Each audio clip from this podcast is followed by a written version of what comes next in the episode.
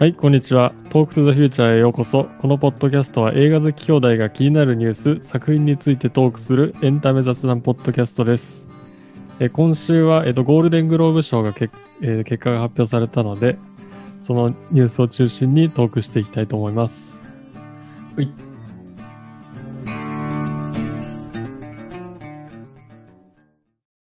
はい。じゃあ、まずは、えっと、ニュースのコーナーからトークしていきたいと思います。えっと、まずは、えっと、ゴールデングローブ賞の結果について、じゃあ、お願いします。えっ、と、今朝ね、日本時間月曜日の午前中に、えーゴールデングローブ賞が発表されて、えー今年はリモート中心で行われたらしいですね。で、えっ、と、まあ、まずテレビの結果からいくと、えっ、と、ザ・クラウンが強いなっていう感じの印象で、えっ、と、ドラマ部門、作品賞、あと女優賞、うん。あ男優賞も取ってるね。大丈夫取ってる。うん。うん。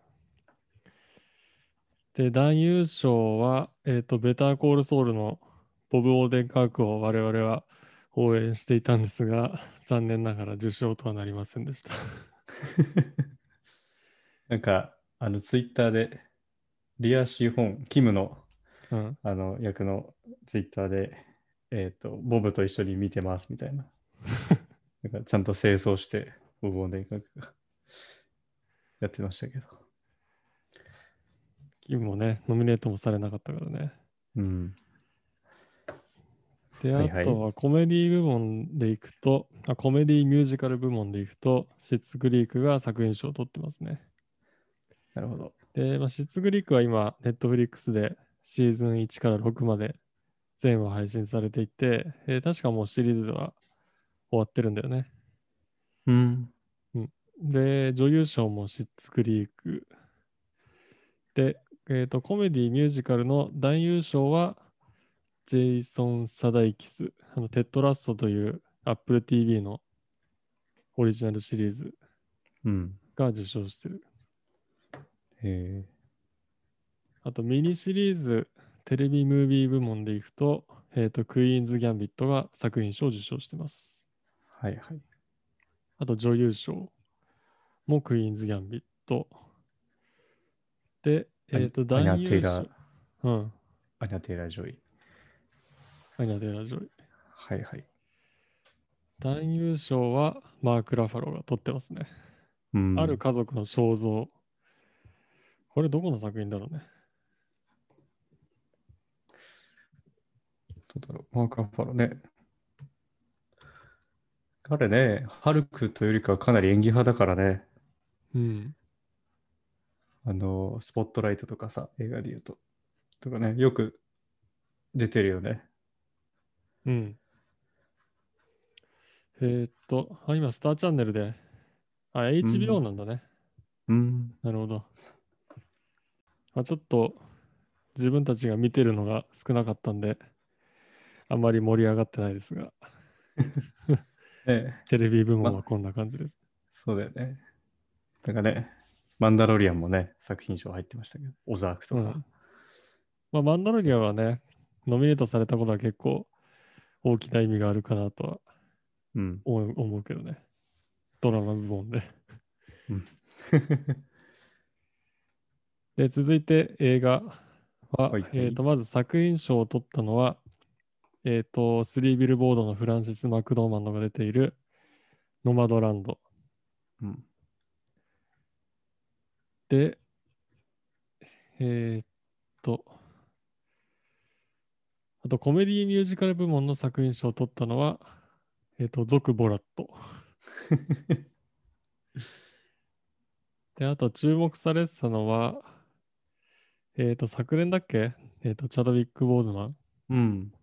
ね、昨年亡くなった8月だったかな？うんうんま。あ、彼が主演した、まあ、レイニーのブラック・ボトムってやつで、えーっと、うん男優賞を受賞してますね。なるほど。で、男優賞、えっ、と、コメディミュージカル部門は、サシャ・バロン公演、ゾク・ボラット。えっ、と、助演、あ、助演男優賞は、えっ、と、ダニエル・カルーヤ。ユダザ・ブラック・メサイアってやつ。あれか、脚本賞、アーロン・ソーキンが取ったね。しかも、おセブン裁判。これ見たんだよね。見た。非常に良かったです。あと注目されてたのが、えっと、外国語映画賞のミナリってやつ。これはうんえっと、ウォーキング・デッドのグレンの、えっと、スティーブン・ユアンだっけ？うん。彼が出てるやつね。あとは音楽賞はソウルフルワールド。ああ、ね。あとアニメーション作品賞もソウルフルワールド。はいはい。そんな感じです。ああとあれか、監督賞も、えっと、ノマドランドのクロエ・ジャオが取ってます。はいはい。そうで、ね。これは今回、えっ、と、アジア人の女性が受賞したってことが結構話題になってました。うん。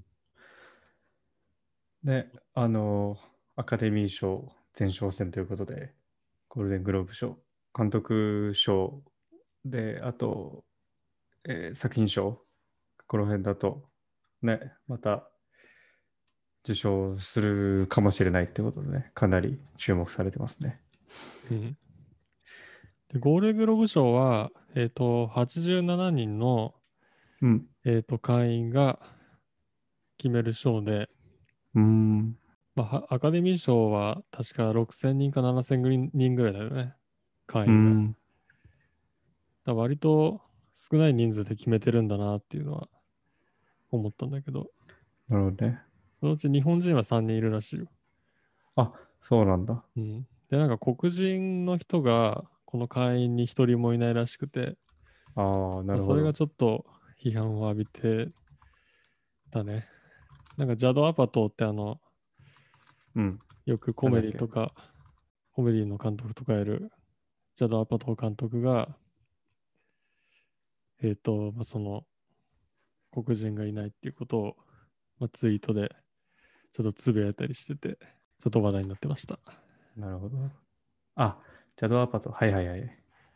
すごくね、少ないよね。結構話題になる賞だけど、87そうだね人で決めてるんだなっていうのは。確かにね。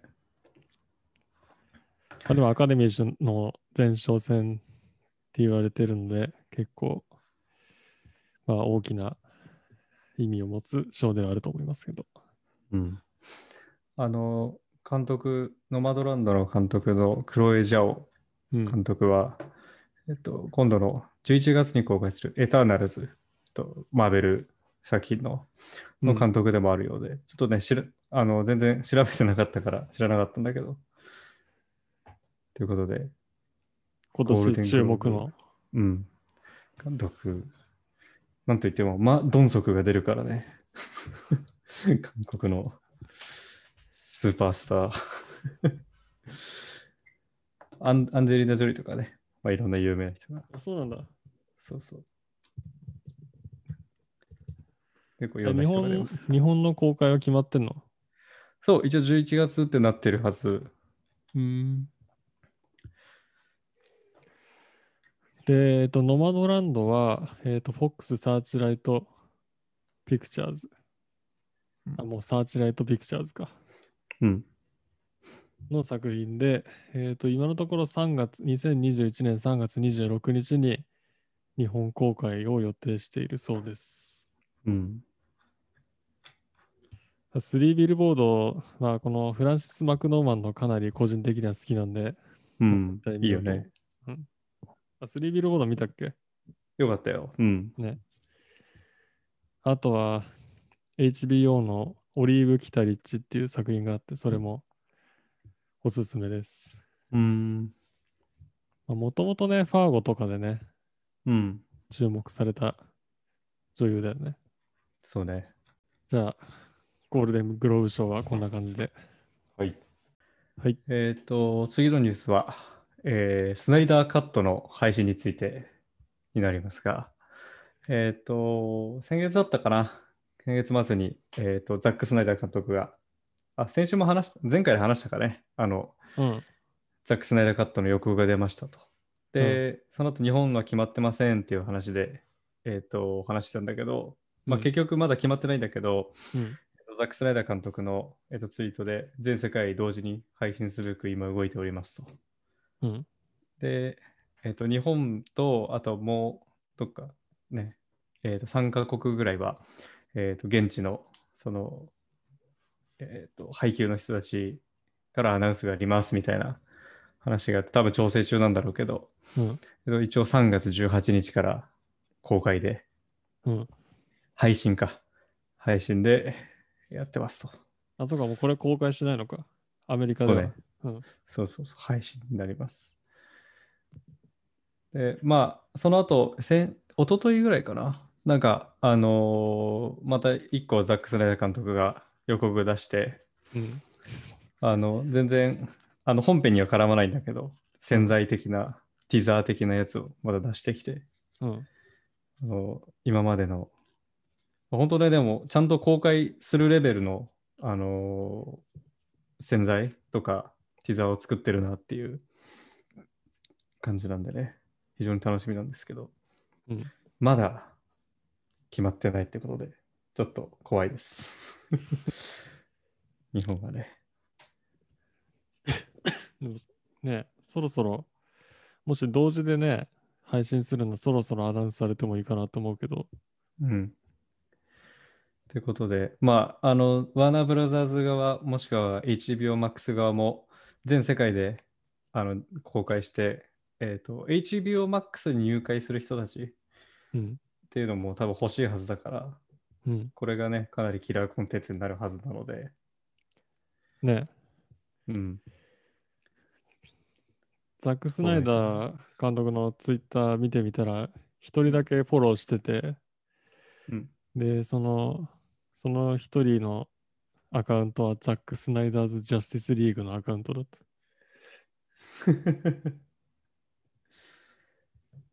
偉いね。本当だ？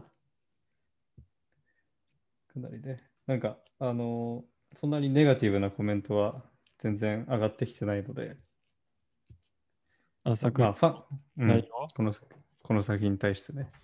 あまだ誰も見てないんでしょ？見てる？まだ、うん、見てないね。まだこの動きだったり、うん。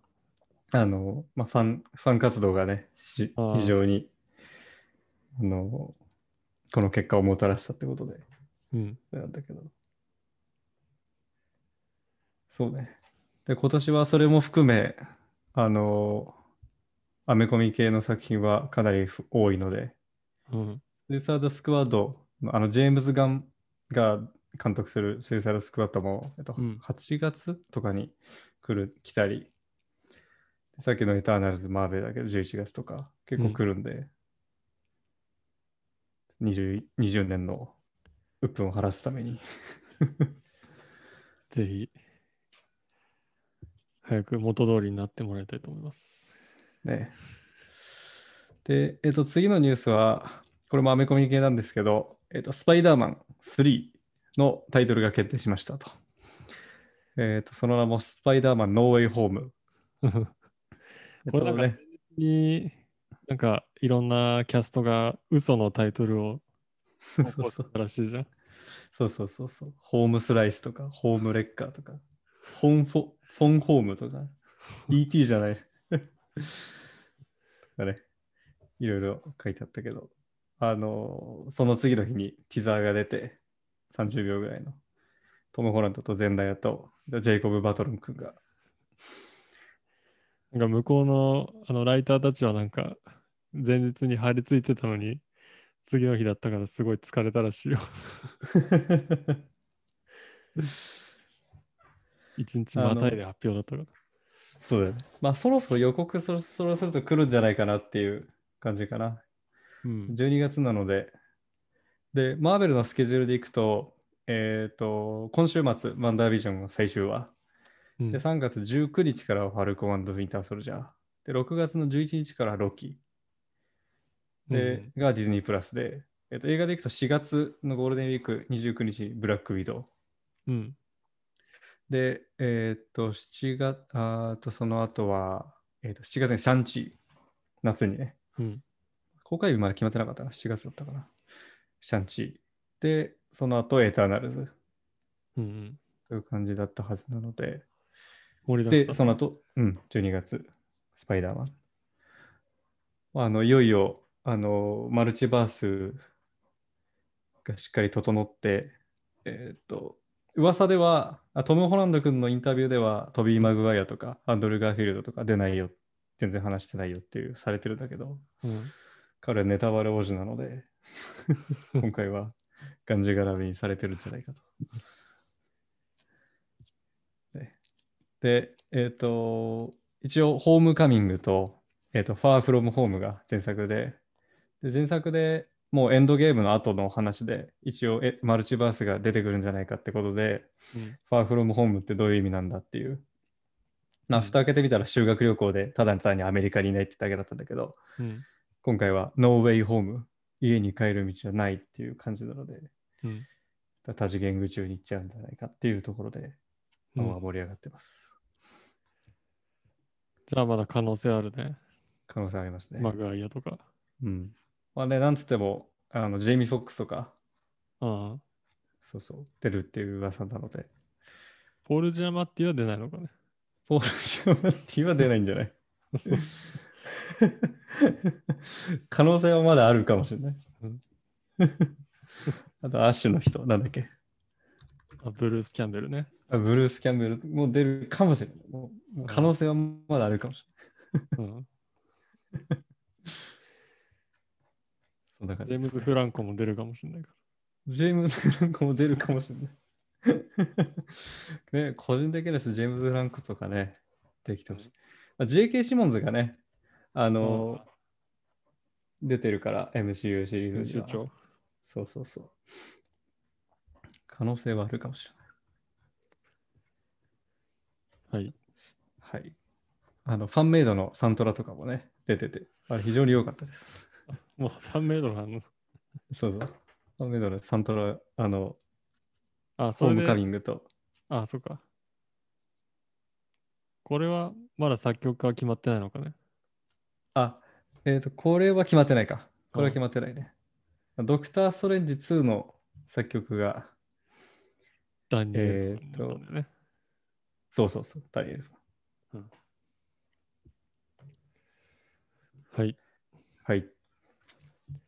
続いてのニュースは、えっ、と、パラマウントプラスっていうサービスが、えっ、と、始まるらしくて、北米で。うん。3月4日に。で、これはパラマウントの配信サービスで、で、この、えっと、サービスが始まって、えっと、ミッションインポッシブルとか、クワイエットプレイスの新作とかは、うん。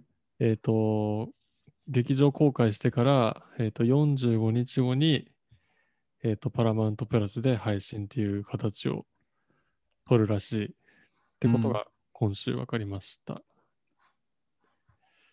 で、えっと、このパラマウントプラスのために作られるコンテンツもあって、うん。それは、えっと、先週話したパラノーマルアクティビティの企画とか、はいあとはペットセメタリーの新作とか、その辺が、えっ、と、このパラマウントプラスのように作られる、配信向けに作られてるうん。ようです。なのでまた、ね、えっ、と、HBO Max に続いて、パラマウントプラスがそういう感じの戦略で今後やっていくらしいですね。なるほど。そうね。がどうなんでしょう。どんどんね、この劇場公開からの、あの、期間が短くなってるすぐ配信でうん。S ボットに行っちゃうんだなっていう。うんうん。まあまた日本ではね、違うと思うけど。うん。要はね、そうだよ。配給会社が、ちゃんと劇場主だったり、で、グループだったりするってね。うん。あとまあね、えっ、と、都度課金の方でね、最初売られて、S ボットに入っていくっていう流れがまだ日本は強いけど、うん。まあ、向こうはちょっとコロナの状況がね、なかなか落ち着かないってとこもあって、こういうそうね。形態にしてんだろうね。まあでもこれが今後スタンダードになっていく可能性は結構高いと思うから。これでもう各あのロサンゼルスにあるハリウッドスタジオうん。はほとんどもう全部持ってるのかな？こういうプラットフォーム。えっ、でと、ソニーがまだないんだっけ？あ、そうだね。ソニーがないか。そうだね。ユニバーサルはもう、あれ、ピーコックだっけ？そうだね。ピーコック始まって、あアメリカでは始まってて。うん。全然聞かないけど。なんか、あの、ちょっとネットフリックスのサービスと違ってた、フリー版と有料版が中にあって、みたいな感じだったと気がするう、んピーコックは。で、フリ有料版で、えー撮ると、確か、あの、広告がなくなるみたいな、そんな感じだった気がする。あ、そうなんだ。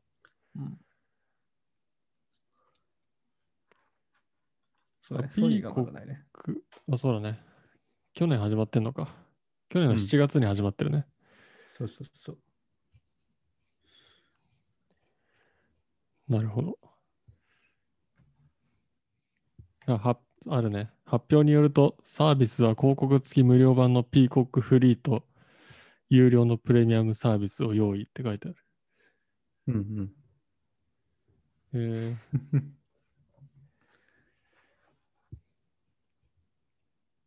で、えっと、パラマウントプラスは今後、G.I. ジョーの続編とか、はいはトップガンマーベリック、えっと、ソニック・ザ・ムービーの続編とかが、えっと、計画されているようです。まあ、この劇場公開後の配信っていうやつがね。てかもう今週始まるのね。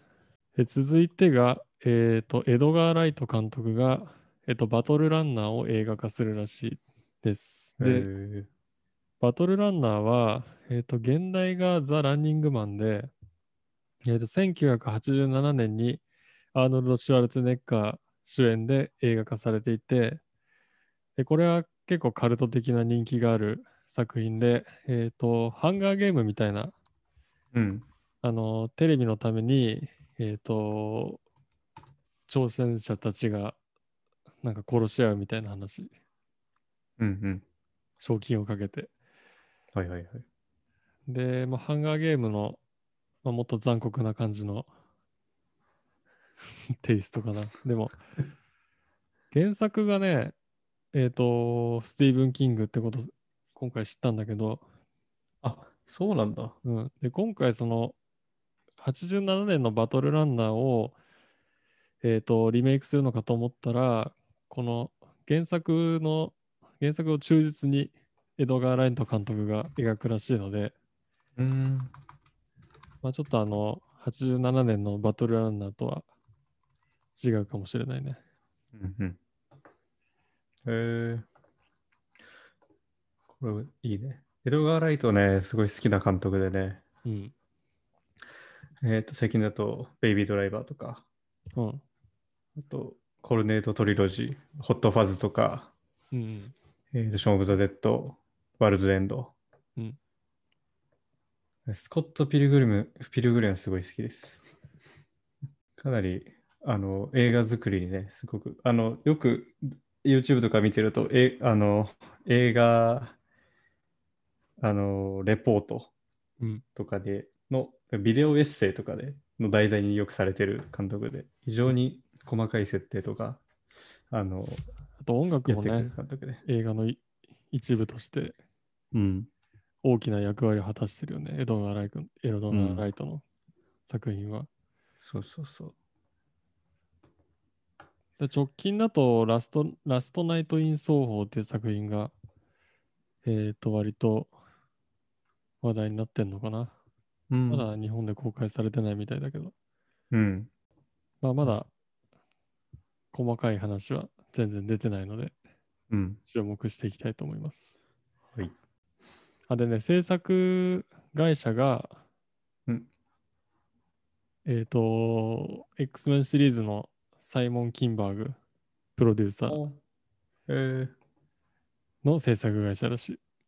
えー、あのダークフェニックスとかで監督やった人だよね、確か。そうだね。うん。らしいです。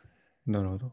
あともう一つ、えっ、と、これも今週入ってきたニュースで、えっと、ターミネーターがネットフリックスで初のアニメ化が決定したらしくて、まあ、ちょっとアニメにあまり詳しくないので、えっ、と、細かいことはわかんないんですが、えっ、と、光学機動隊とかの、えっ、と、プロダクション IG が制作を、えー務めるらしいです。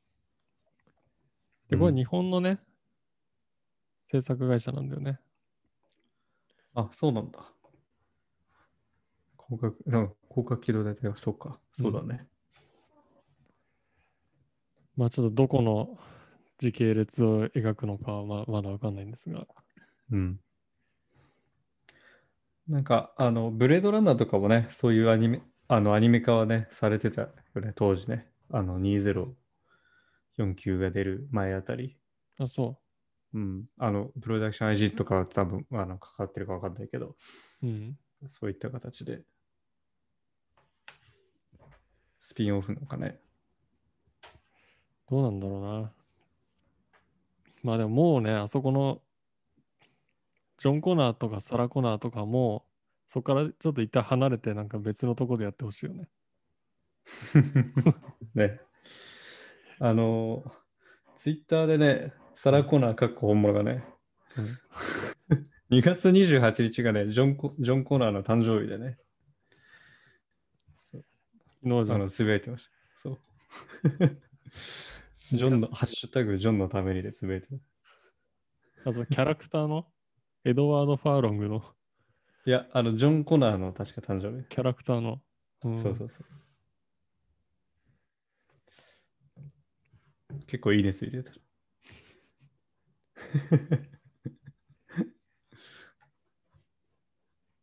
じゃあニュースは今週はそんな感じです。はい。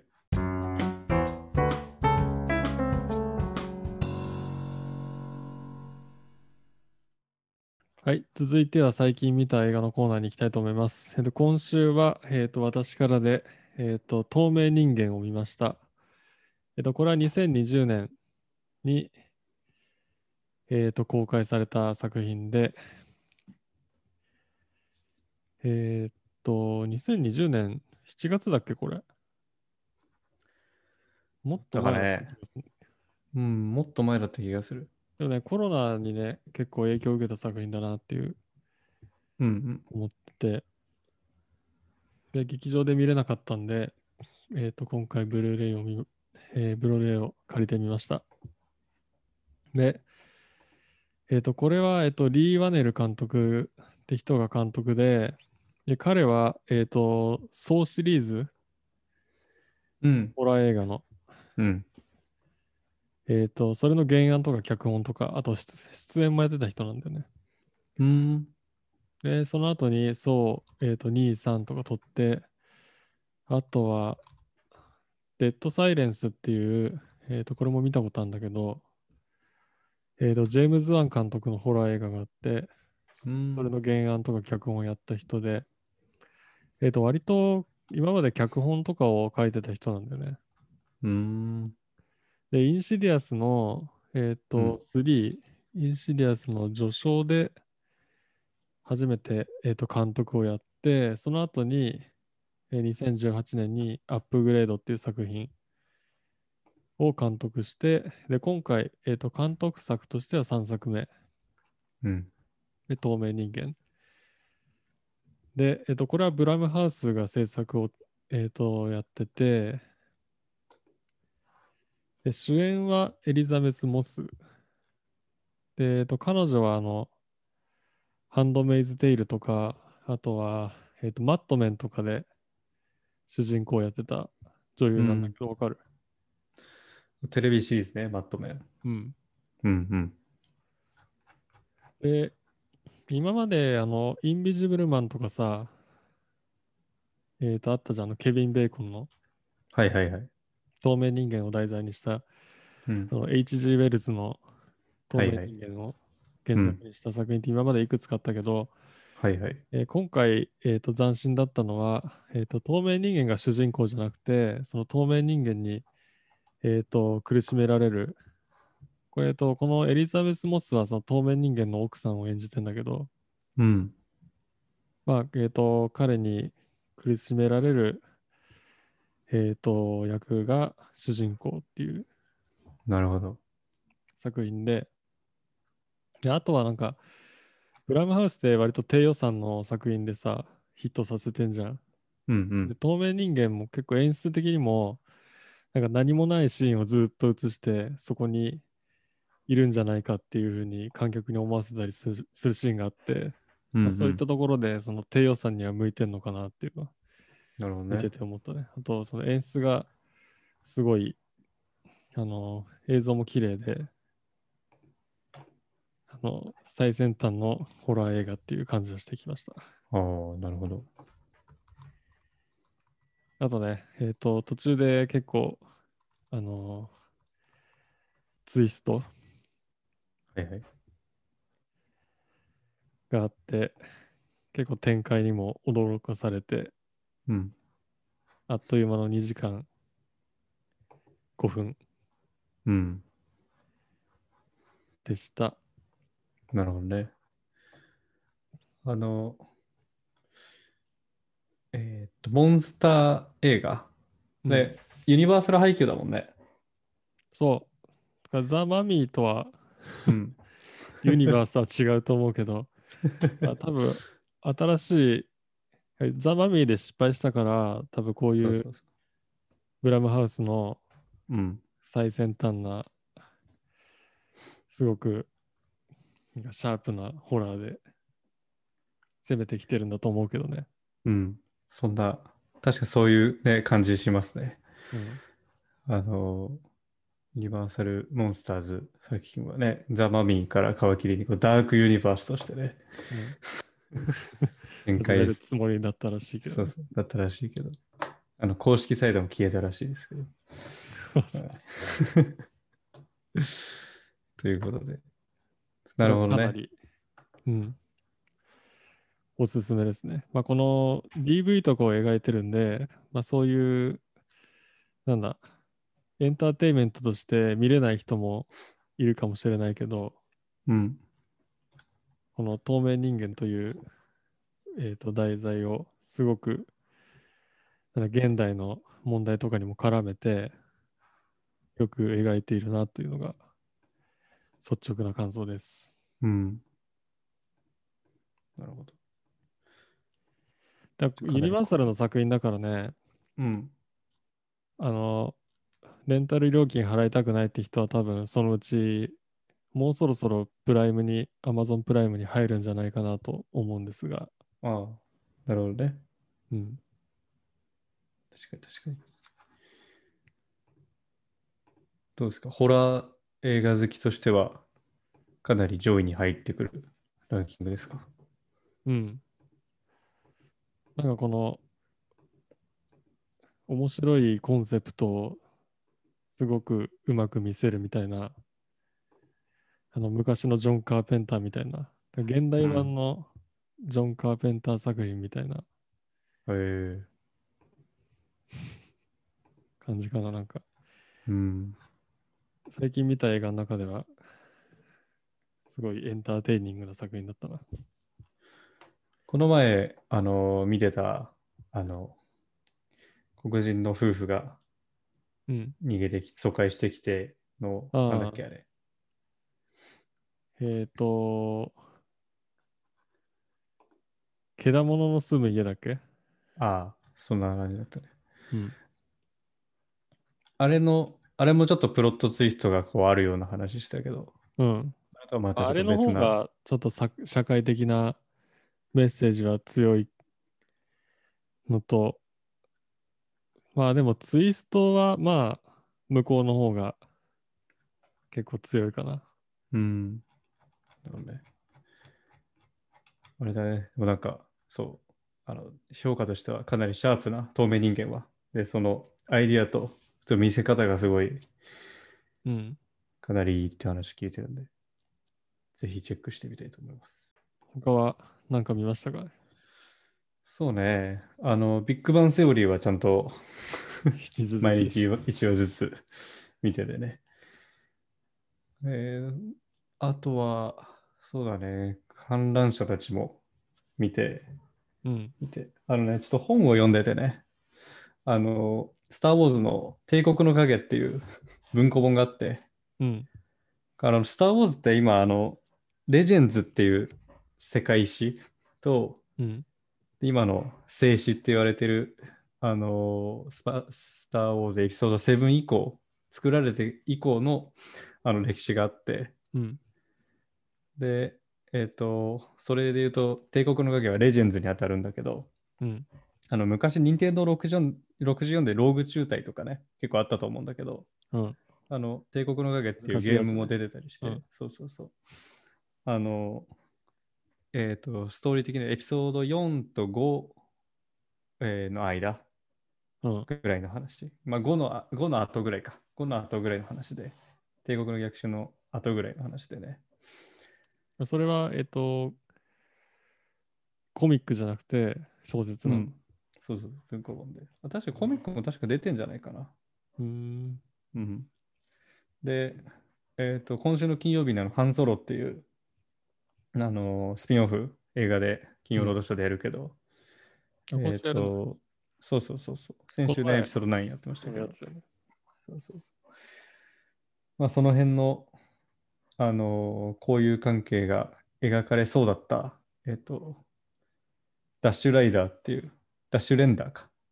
うん。ダッシュレンダーっていうキャラクターがいて、これはまだあの、ならず者、アウトローなんだけど、うん。まあ、その新しいキャラクターが出てきてね、結構面白い。ボバフェットとか出てきたり、うん結構、あの、ファンの中で人気な作品で、まあ、ゲームはね、昔からかなりやってたんだけど、うん。